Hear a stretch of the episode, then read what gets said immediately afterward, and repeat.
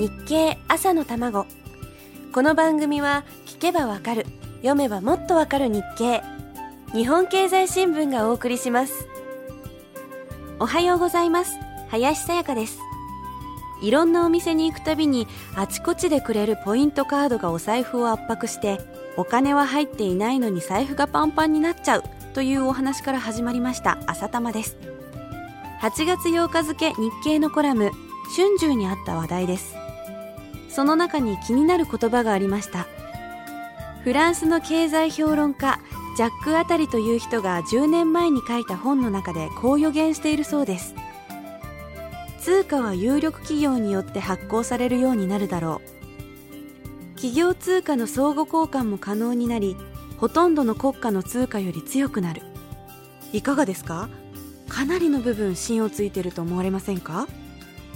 ジャックあたりは欧州復興開発銀行の初代総裁を務めフランスのミッテラン大統領の側近中の側近と言われた人です。それだけでもただものではなさそうな感じがしますが先ほどの予言はかなりのリアリティがあります。もちろんまだお金そのものを企業が発行しているわけではありません。でも例えばテーマパークの中でだけ通用するお金があったり飛行機に乗ってもらったマイルを他のポイントに交換してそのポイントで別の商品を買うことができたりかなりの部分真実に近いんじゃないでしょうか。これに電子マネーを加えるとさらに真実味が増してきます。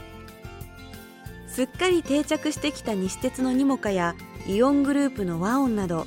交通系でも流通系でもプリペイドカード式の電子マネーが活躍しています。本や CD など基本的にどこで買っても同じ商品同じ品質で買える商品はついポイントのたまるお店で買ってしまいますよね。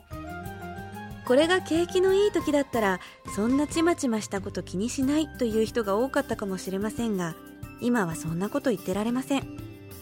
1円でも安いところ1ポイントでも多いところを選ぶのが当然の流れです。年会費のかかるカードよりかからないカードが選ばれます。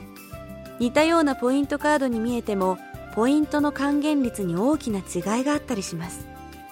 どこがお得なのかみんな一生懸命考えて選んでるんです。8月の末日経に載った電子マネー1人1枚の時代という記事はそういう意味でも読み応えがありました。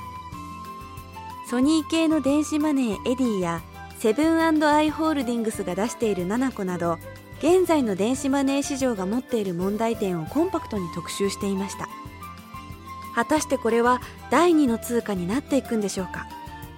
現状ではまだ結論を出せませんが少なくとも確かなのは私の知り合いもお財布携帯含めて大抵1枚は持っているということです。さあこれからどうなるんでしょう？この続きはまた明日のこの時間です。